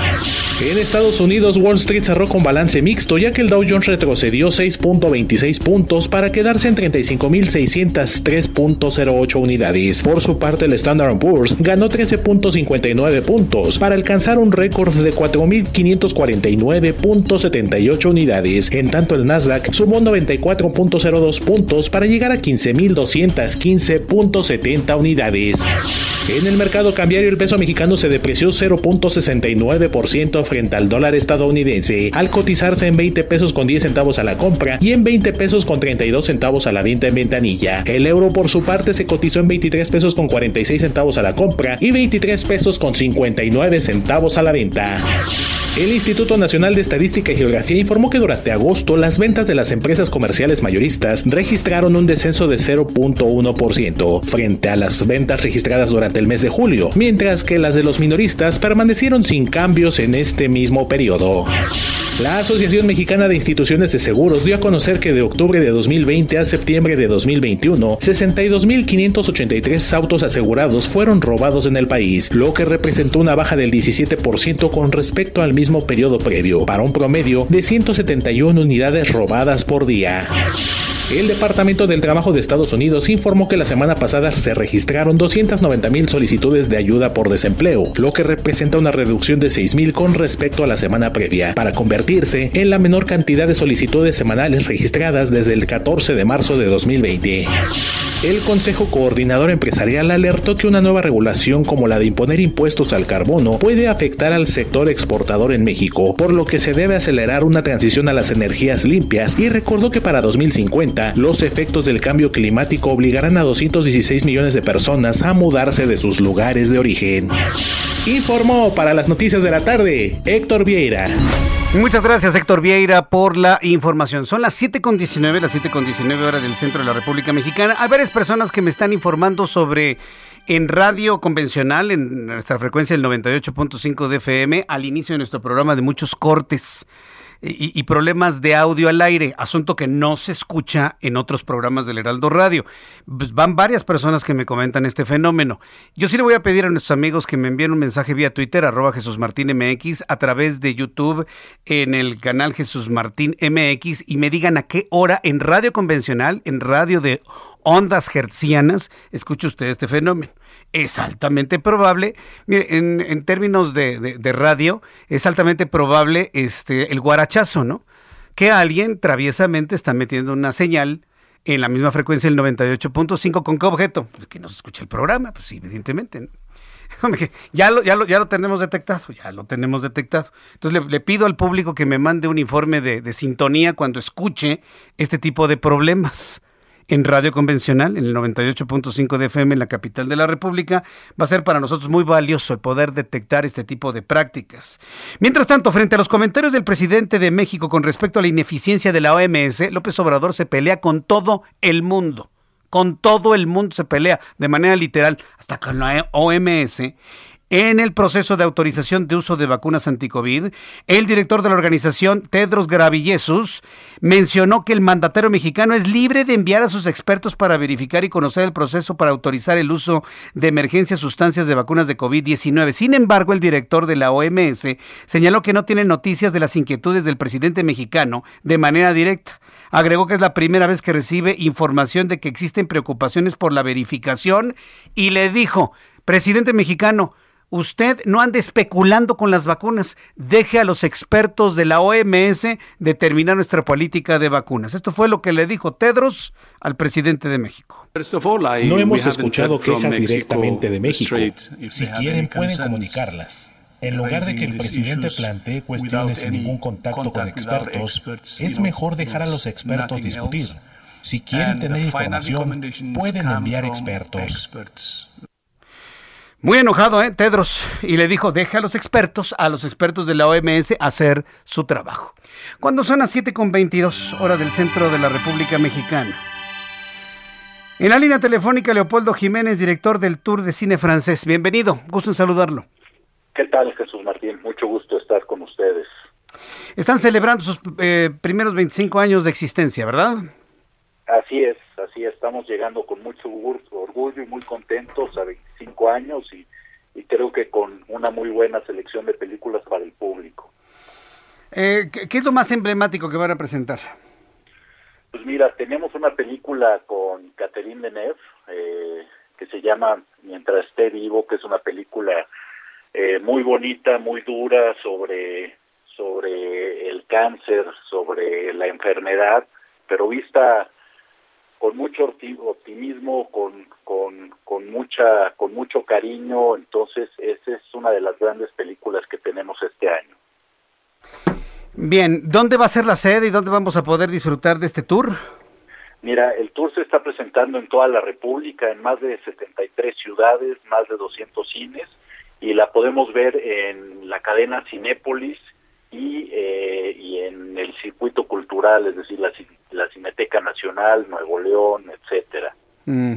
Qué bueno que, que, digamos, está disperso en toda la República Mexicana. ¿Dónde podemos conocer la cartelera y detalles de este tour de cine francés? Mira, en nuestra página tourdecinefrancés.com podemos ver ahí toda la información, la cartelera, qué días se presentan qué películas, los cines, las ciudades. Eh, creo que es un muy buen lugar de inicio para, para encontrar toda la información del Tour de Cine Francés. Bien, nuevamente la página, por favor, este eh, Leopoldo. Mira, es, es, tour, es tour de cinefrancés.com. Ahí está toda la información y en nuestras redes sociales también. Muy bien, tourdecinefrancés.com. Pues vamos a revisar la, cartelera y en siguientes oportunidades a ver si volvemos a platicar para ir comentando algunas de las películas que se están presentando con opiniones del público. Leopoldo, muchísimas gracias, Leopoldo Jiménez, por este tiempo para el auditorio del Heraldo Radio. Te agradezco, Jesús Martín. Muchas gracias. Muchas gracias, hasta luego. Es el director de tour, del Tour de Cine Francés. Digo, en medio de todos los escándalos que tenemos en el país, un oasis, ¿no? En medio de todo. Voy a ir a los mensajes, así de rápido se nos va nuestro programa de noticias. Al regreso, todo lo de la UNAM, lo que dijo el presidente, las reacciones, por qué hasta esta hora de la tarde surge todo lo que tú quieres saber sobre la UNAM después de los anuncios. Le invito para que me escriba a través de Twitter, arroba Jesús Martín MX, a través de YouTube, en el canal Jesús Martín MX.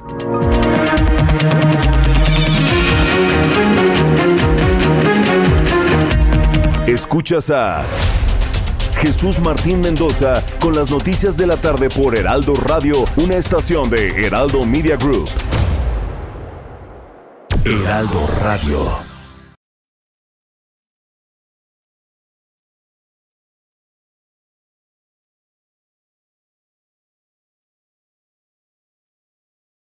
Heraldo Radio. Escucha las noticias de la tarde con Jesús Martín Mendoza.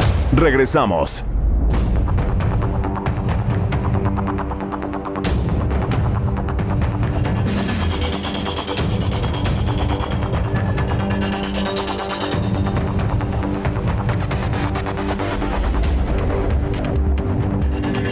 Ya son las 7.30, las 19 horas con 30 minutos, hora del centro de la República Mexicana. Bien, vamos a continuar con la información aquí en el Heraldo Radio. No bueno, lo de la UNAM. A ver, vamos reflexionando un asunto de lo ocurrido hoy con la Universidad Nacional Autónoma de México. López Obrador hace un comentario muy malo en contra de la UNAM, que evidentemente le pega a la comunidad universitaria, ex universitaria, o bueno, no existe la comunidad ex universitaria todos somos universitarios el resto de nuestras vidas. Y bueno, pues las reacciones no se dejaron esperar de condena lo dicho por el presidente, pero lo dijo a las 7 de la mañana. Lo dijo a las 7 de la mañana. 7, 7 y media de la mañana, por ahí. algunos lo comentaron un poco, algunos lo comentaron un poquito, ¿sí? Pero detona como a las 3 o 4 de la tarde. ¿Por qué detona? Le voy a decir cuál es el fenómeno que acabamos de ver. Nadie lo comentó, nadie le dio importancia, sino hasta que alguien en redes sociales aísle el audio, lo sube a Twitter, lo sube a las redes sociales, estalla la bomba. Estalla la bomba. ¿Por qué no antes? Muy sencillo, nadie vemos la mañanera. Por lo menos la gente pensante de este país no vemos la mañanera. Entonces, mire, muchas de las cosas que dice el señor López Obrador se, se van, ¿no? Es hasta que alguien aísle el comentario contra la UNAM y lo sube a las redes sociales, cuando entonces empieza a tener relevancia y se genera una gran reacción en contra de los dichos del presidente de la República. Está en un problema. Porque lejos de encontrar una condena, ah, sí, la UNAM es una neoliberal, no. Ha surgido todo un movimiento universitario, me incluyo en él, para defender a nuestra máxima casa de estudios de cualquier tipo de andanada, de cualquier tipo de presión, y lo decimos desde este momento, que ni se le ocurra al presidente y a los legisladores recortarle el presupuesto a la UNAM. Cuidado, ¿eh? Cuidado, porque si las presiones que están haciendo a la UNAM van con el objetivo de recortarle el presupuesto a la Universidad Nacional Autónoma de México para presionarla a hacer lo que ellos quieren, vamos a estar en una situación muy, muy lamentable. ¿eh? Hay que decirlo. ¿Hay el peligro de recorte el presupuesto de la UNAM? Todo parece indicar que sí. El presidente de México señaló a la UNAM por volverse individualista. La calificó de, de, de ser defensora de proyectos neoliberales. A ver, este señor López Obrador quiere que todos pensemos que lo neoliberal es un monstruo. No es cierto. Cuando estábamos peor, estábamos mejor.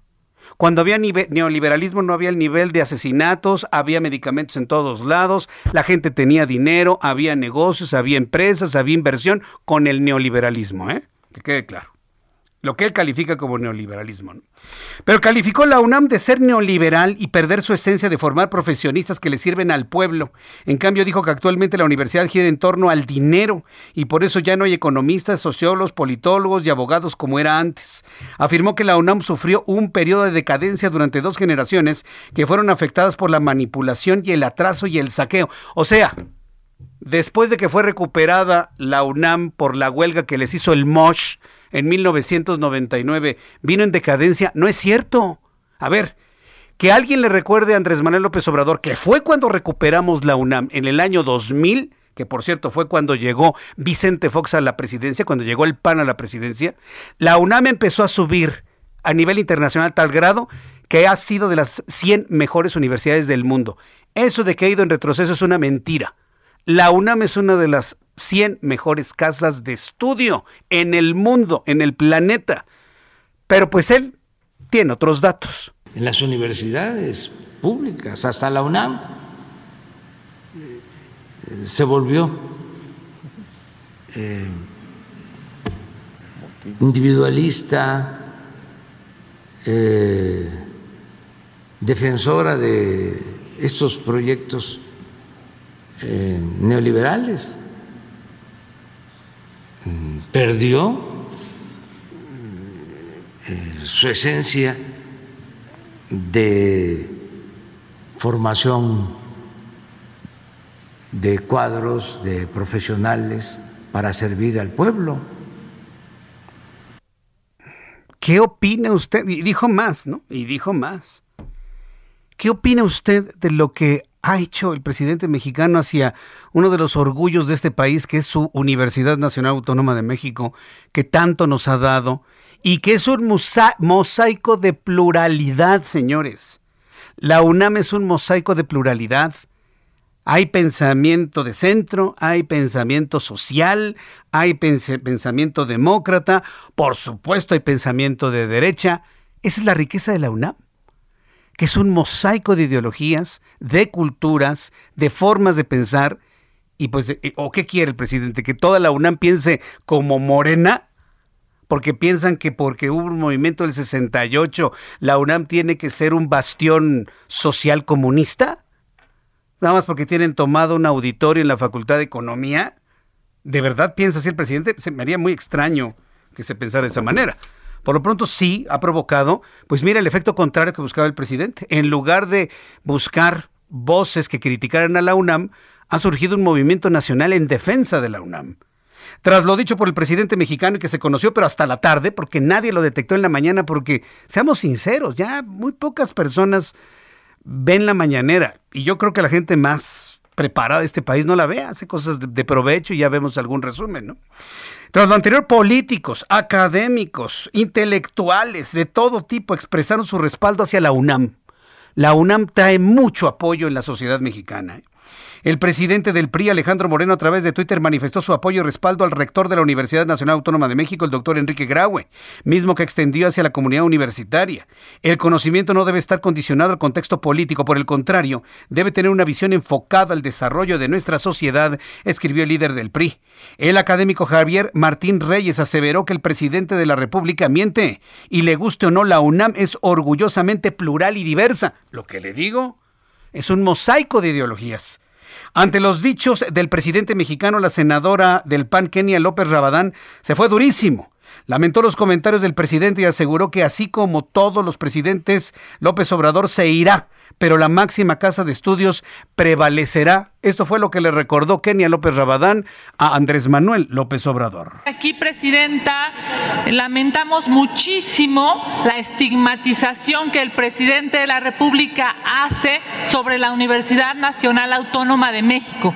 Yo soy egresada de la UNAM y me parece muy lamentable que el Ejecutivo Federal lesione, dañe, violente a nuestra máxima casa de estudios. Hoy, nuevamente, desde la mañanera, se atrevió, yo diría de manera irresponsable, a señalar a esta institución que de inicio en su nombre lleva su cualidad y es autónoma. Este presidente se irá, como se han ido todos, pero la institución, nuestra máxima casa de estudios, prevalecerá. Sí, alguien dijo, ¿no? ¿Sabe quién dijo? Hubo un hombre que dijo, los hombres pasan y las instituciones prevalecen. ¿Te acuerdas quién dijo eso, Ángel?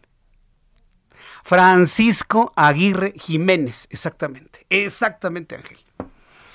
Radiodifusor mexicano, ya fallecido en 1979. Pero eh, eh, el señor Aguirre Jiménez, uno de los iniciadores de la radio en México, él tenía esa frase. Los hombres pasan, las instituciones prevalecen. Y es lo que le dijo Kenia López Rabadán al presidente de la República, Andrés Manuel López Obrador. O sea, la UNAM se va a quedar y él se va a ir. Tenemos que cuidar a nuestra, a nuestra institución educativa plural, sobre todo plural. En la línea telefónica, súbale el volumen a su radio, por favor, en todo el país. Raúl Contreras Bustamante, director de la Facultad de Derecho de la UNAM. Estimado doctor Contreras, gusto en saludarlo, bienvenido, ¿cómo le va? Buenas noches, Jesús Martín, escuchándote con mucho interés este, y suscribiendo muchas de las ideas que acabas de expresar. ¿Cuál es el sentimiento, usted como universitario, como académico, como director de una de las facultades más emblemáticas de la UNAM? Bueno, todas lo son, pero bueno, la Facultad de Derecho de la UNAM, por favor, ¿qué es lo que siente cuando la máxima autoridad política del país se expresa así de nuestra máxima casa de estudios? Quiero pensar que por las múltiples actividades que tiene el señor presidente no está bien informado. Bueno. La verdad es que eh, la universidad, como bien lo dices, está ranqueada entre las primeras 100 del mundo, compitiendo con universidades privadas como Harvard, como Yale, como Oxford, que cobran verdaderas fortunas. Y la Facultad de Derecho está ubicada como facultad en el número 34 y cuando eh, yo leí el mensaje de que en la UNAM ya no se da derecho constitucional y derecho agrario, pues creo que eh, sinceramente no está informado. Hace tres años cambiamos el plan de estudios, desde luego que el derecho constitucional tan se da que a la hora que se dio la mañanera yo estaba dando mi clase como hace más de 30 años de derecho constitucional, que dan, dan clase de derecho constitucional en la facultad pues la ministra Norma Piña, eh, el senador eh, Ricardo Monreal y muchos servidores públicos, jueces, magistrados que están trabajando en el gobierno y que eh, comparten sus actividades y su tiempo dando clase en la universidad.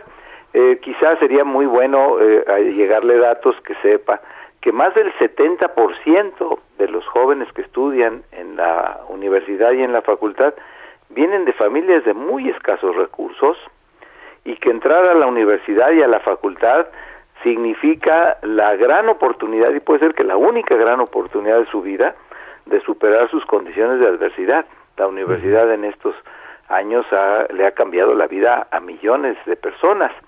El 92% de mis estudiantes de la facultad llegan en transporte público, en dos y tres transportes públicos. Esa es la razón pues por la que hemos sido muy cautos para el regreso a actividades eh, presenciales, a clases presenciales, porque una gran cantidad de los jóvenes todavía no están vacunados o todavía no acaban de ser vacunados en las dos dosis y vienen a veces en, en traslados de más de hora y media en, en, el metro o en el metrobús o en peceras este, hacinados porque el transporte público no tiene medidas sanitarias y esa ha sido la razón por la que hemos estado trabajando con mucha responsabilidad y mucho cuidado, pero el 92% de los jóvenes llega en transporte público, no llega en autos, no, no, no tiene carro propio y la verdad es que este, esos datos valdría la pena que, los pudieran analizar porque la universidad le cambia la vida a muchos jóvenes. Este, de este país. ¿Sabe qué es lo peor, doctor Raúl Contreras, director de la Facultad de Derecho de la UNAM? Lo peor es que yo estoy casi seguro que el presidente lo sabe él sabe eh, a, qué sector de la población llega la UNAM, a qué jóvenes ha preparado, en qué lugar se encuentra como universidad y en, de manera específica la Facultad de Derecho. A mí lo que me preocupa es que él sabiendo en qué es la UNAM a nivel mundial y en nuestro país, lance este tipo de mensajes y busque este tipo de presiones. A mí me preocupa mucho que buscando algún fin político dentro de la UNAM, quiera apretar reduciendo el presupuesto. ¿Cómo se va a defender la UNAM de algo así? Porque es una, es una especulación mía, ¿no? Pero conociendo cómo fue como jefe de gobierno y estos tres años cómo ha sido presidente, está buscando que suceda algo dentro de la UNAM. ¿Usted qué es lo que piensa que es el objetivo del presidente al hacer esta presión tan grave hacia la máxima casa de estudios? Bueno, el proyecto de, de, presupuesto que mandó este, no, no significaba una disminución, incluso teníamos una, una pequeñísima incremento con respecto a la inflación y yo espero que, que en el, a la hora de que se discuta el presupuesto en la Cámara de Diputados, pues hay muchos eh, diputados, hay algunos diputados muy señalados que son egresados de la universidad y algunos de ellos son profesores de la universidad y que cuando se vaya a discutir esto pues volteen hacia los muros y vean que con letras doradas en el recinto de San Lázaro está inscrito el nombre de la Universidad Nacional Autónoma de México, que es una de las instituciones verdaderamente que le dan lustre a la educación pública y que le dan renombre a México y que está siendo reconocida no solamente como la mejor de América Latina, sino de Iberoamérica. la verdad es que es eh, eh, el reconocimiento que tenemos internacional eh, es muy reconocido, indiscutido. El viernes, por ejemplo, tuvimos la visita en el auditorio de Rigoberta Menchú, la Premio Nobel de la Paz de 92, y ella nos felicitó cuando supo que, por ejemplo, la materia de derecho indígena ya es una materia obligatoria en la Facultad de Derecho. Y desde luego que el derecho agrario nunca se ha dejado de impartir en la Facultad de Derecho y somos una facultad que le imprimimos a los jóvenes, pues sí, el deseo de superación personal, pero ante todo una conciencia social y que entiendan que sus estudios los paga el pueblo y que su, su preparación tiene que ser siempre pensando en beneficio de México y de, y de su sociedad. Pues qué bueno que nos hace todas estas aclaraciones, eh, doctor Raúl Contreras Bustamante. Eh, yo he visto con buenos ojos la prudencia de la rectoría de, de, no hacer ningún tipo de pronunciamientos, porque también entiendo que que no, no sería nada bueno el escalar este asunto, sí analizarlo, porque la verdad es que tampoco se puede darle espalda a algo así, pero tampoco estaríamos en el ánimo de escalarlo, ¿no? ¿Cuál sería la idea de usted? Pues eh, sobre todo, a ver, eh, eh, la, la universidad tiene en, en, en, la pluralidad del pensamiento precisamente su riqueza. Nosotros lo tomamos como una opinión, hay muchas personas en el gabinete, en la Corte, en, el Poder Legislativo, que deben su preparación y su presencia, e incluso en el servicio público, a lo que aprendieron en la universidad. Hay secretarios de Estado, ocho de los once ministros, este, diputados, senadores, este, gobernadores, este, que, que han estudiado eh, eh, en, la, en la Facultad de Derecho y en la universidad y que estoy seguro pues que no suscriben este pensamiento y lo dejamos como, como sucede en la universidad libertad de pensamiento, libertad de expresión y la universidad pues es un centro donde se debaten las ideas, donde se contrastan y sobre todo en donde la tolerancia tiene que ser una de las virtudes que, que clasifiquen a un universitario.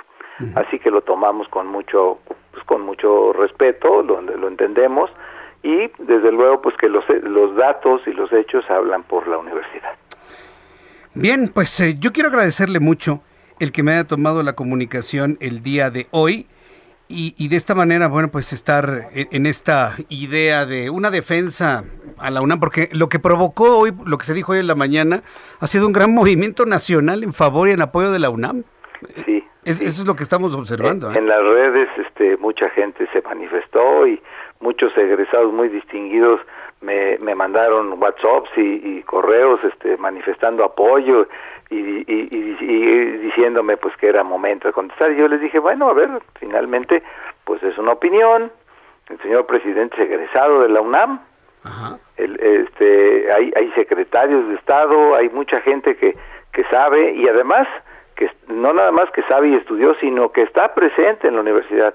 A lo largo de todos estos meses han, han eh, comparecido a la Facultad de Derecho secretarios de Estado, jefes de unidad, ministros y todo el mundo va con mucho gusto a la Facultad de Derecho y a la UNAM porque sabe que es una institución de primer nivel, de excelencia y que se sienten orgullosos de su sentido de pertenencia porque como bien decías, este el, el- el entrar a la universidad lo convierte a uno en universitario para toda la vida, los colores universitarios quedan tatuados en, en, en, en la piel y la sangre deja de ser roja y se convierte en azul y oro, así que este yo estoy seguro que la comunidad universitaria pues estará siempre este presente de, de- de estar solidaria con su universidad. Estoy seguro que sí. Será una anécdota, una mala anécdota, pero finalmente una anécdota. Eh, eh, doctor, yo le agradezco mucho que me haya tomado la comunicación. Un gran saludo a toda la Facultad de Derecho de nuestra máxima casa de estudios. Desde aquí un abrazo, reconocimiento, es el lugar número 34 a nivel internacional. Y bueno, pues seguimos en comunicación en oportunidades futuras. Estimado doctor Contreras Bustamante. Gracias Jesús Martín, sabes que siempre estamos a tus órdenes, siempre estamos pendientes de tu auditorio y de tu programa tan gustado. Yo lo sé. Muchísimas gracias, doctor. Que le vaya muy bien. Hasta la próxima. Hasta luego, gracias. Hemos hablado nada más y nada menos que con el director de la Facultad de Derecho. Esa que decía hoy el presidente, no, pues este, pues quién sabe dónde están, ya no hay derecho. Con, claro que sí lo hay. Derecho agrario. Hay derecho agrario. Materia obligatoria en la UNAM, derecho indígena. ¿Sí? Yo estoy seguro que López Obrador sabe mucho de la UNAM, pero sí le faltan algunos datos importantes a reconsiderar. A ver si mañana re- reconsidera, ¿no? Lo dicho por la universidad y lo dejamos ahí en la anécdota y como dice el director de la Facultad de Derecho, en una opinión más. Me encantó esa frase. Para nosotros es una opinión más. Maravilloso. Cuando son las 7.49, me da mucho gusto saludar al ingeniero Carlos Álvarez Flores, presidente de México Comunicación y Ambiente. Ingeniero, ¿cómo le va? Muy buenas tardes, Jesús Martín, a ti y a todo tu auditorio. Rápido. Dígame. Tú lo dijiste, el oro blanco. Pues sí, es blanquisco. Hay muchas formas, ¿eh? Decenas de formas de minerales de litio. Pero no nada más de litio, de cobalto, de níquel, de cobre. Es una mezcla, no es litio puro, puro, puro las baterías, no. Hay polvos, hay plásticos pero de que las baterías el- para autos eléctricos híbridos y eléctricos 100% vienen, eso es un hecho, mi querido Jesús Martín. Que el gobierno mexicano salga con la ocurrencia ahora de que quiere nacionalizar el litio, bueno, eso es una ocurrencia de este gobierno, ¿verdad? O sea, ya sabe, a ver, dime nada más una pregunta al público, que me diga el público si conoce alguna empresa del gobierno que sea eficiente, que no haya corrupción y que genere utilidades. Que me hable uno, A ver, que me diga, a una. ver, a ver, Álvarez, aquí está, ¿cuál?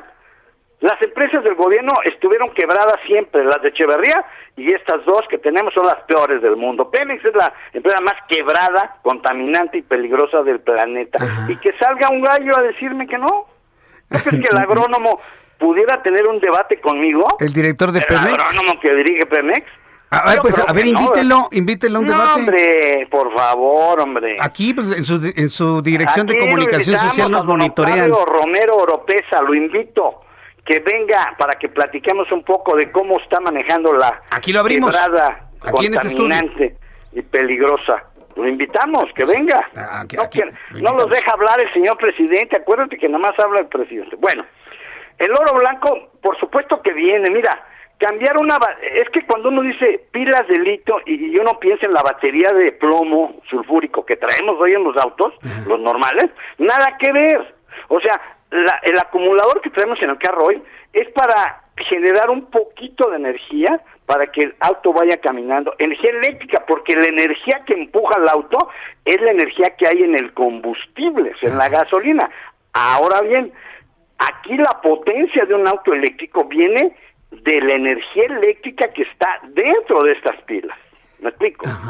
Yo traigo un híbrido, yo ya me pude comprar mi híbrido, ¿verdad? Traigo cuatro pilas y empujan las cuatro pilas. Cuando yo acelero, pero traigo un motor chiquito, quemo mucho menos. Yo yo estoy quemando 45% de gasolina de la que quemaba con un auto normal. Yo ya me ahorré 300 mil pesos de gasolina a precios baratos, baratísimos de la gasolina que hay en México, ¿verdad? yo tengo que ahorrar porque sigo quemando dinosaurios. Entonces, por supuesto que viene el litio, por supuesto que sigue el litio. Y México está presumiendo, ¿verdad? Hoy, que en Sonora, en Bacadehuichi, hay 243 millones de reservas probadas y probables. Pero también en Nevada, en Estados Unidos, hay 179. En Port Island, en Australia, hay 151. Y en Australia otra de 108. Tres en Australia. O sea, Australia tiene ya 300 millones. O sea, tampoco somos el Superman del mundo, no es cierto. Y van a seguir descubriendo más. ¿Por qué? Porque todavía hay lugares del planeta que no se han explotado. Entonces, de que viene, viene. Mira, ya no hay mucho tiempo, sí, ya con la UNAM, ya me quedé también yo preocupado por la UNAM. Y que yo soy del Poli. A nosotros nos tienen muertos, ¿sabes por qué? ¿Por qué? Porque los directores del Poli los nombran los políticos. Y entonces nos mandan a cada individuo, por no decirle otro objetivo, que pues no, ¿verdad? Ni modo, porque el poli todavía está bajo, así, bajo la tutela del gobierno. El canal 22, me río del canal. El canal del poli, no es cierto. A mí ni siquiera me dejan hablar ahí. Y yo soy politécnico. Ah, bueno, no, que lo van a dejar hablar en el canal. No, claro que no.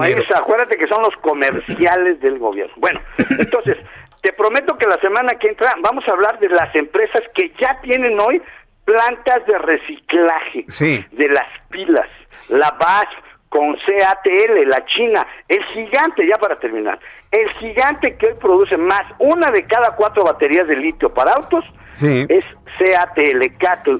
Muy bien. y se está asociando con la BASF de Alemania para poner la planta más grande de reciclaje de pilas. Te prometo que la semana que entra, la semana que entra. abonamos más al tema y seguimos hablando. Te tengo chismes de la Cámara de Diputados también. Sí, también. Y, me sorprende que, me, que me menciona BASF con esto. Lo platicamos la próxima semana, ingeniero. Sí, claro, claro, por supuesto. Bueno, fuerte abrazo, ingeniero, que le vea muy bien. Gracias, muy buenas tardes. Hasta luego.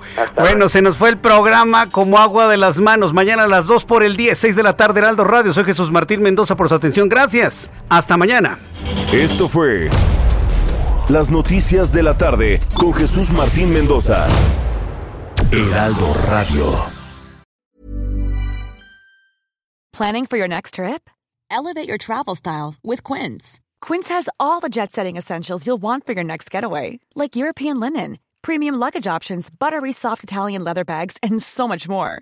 And is all priced at 50 to 80% less than similar brands. Plus, Quince only works with factories that use safe and ethical manufacturing practices. Pack your bags with high-quality essentials you'll be wearing for vacations to come with Quince. Go to quince.com/pack for free shipping and 365-day returns.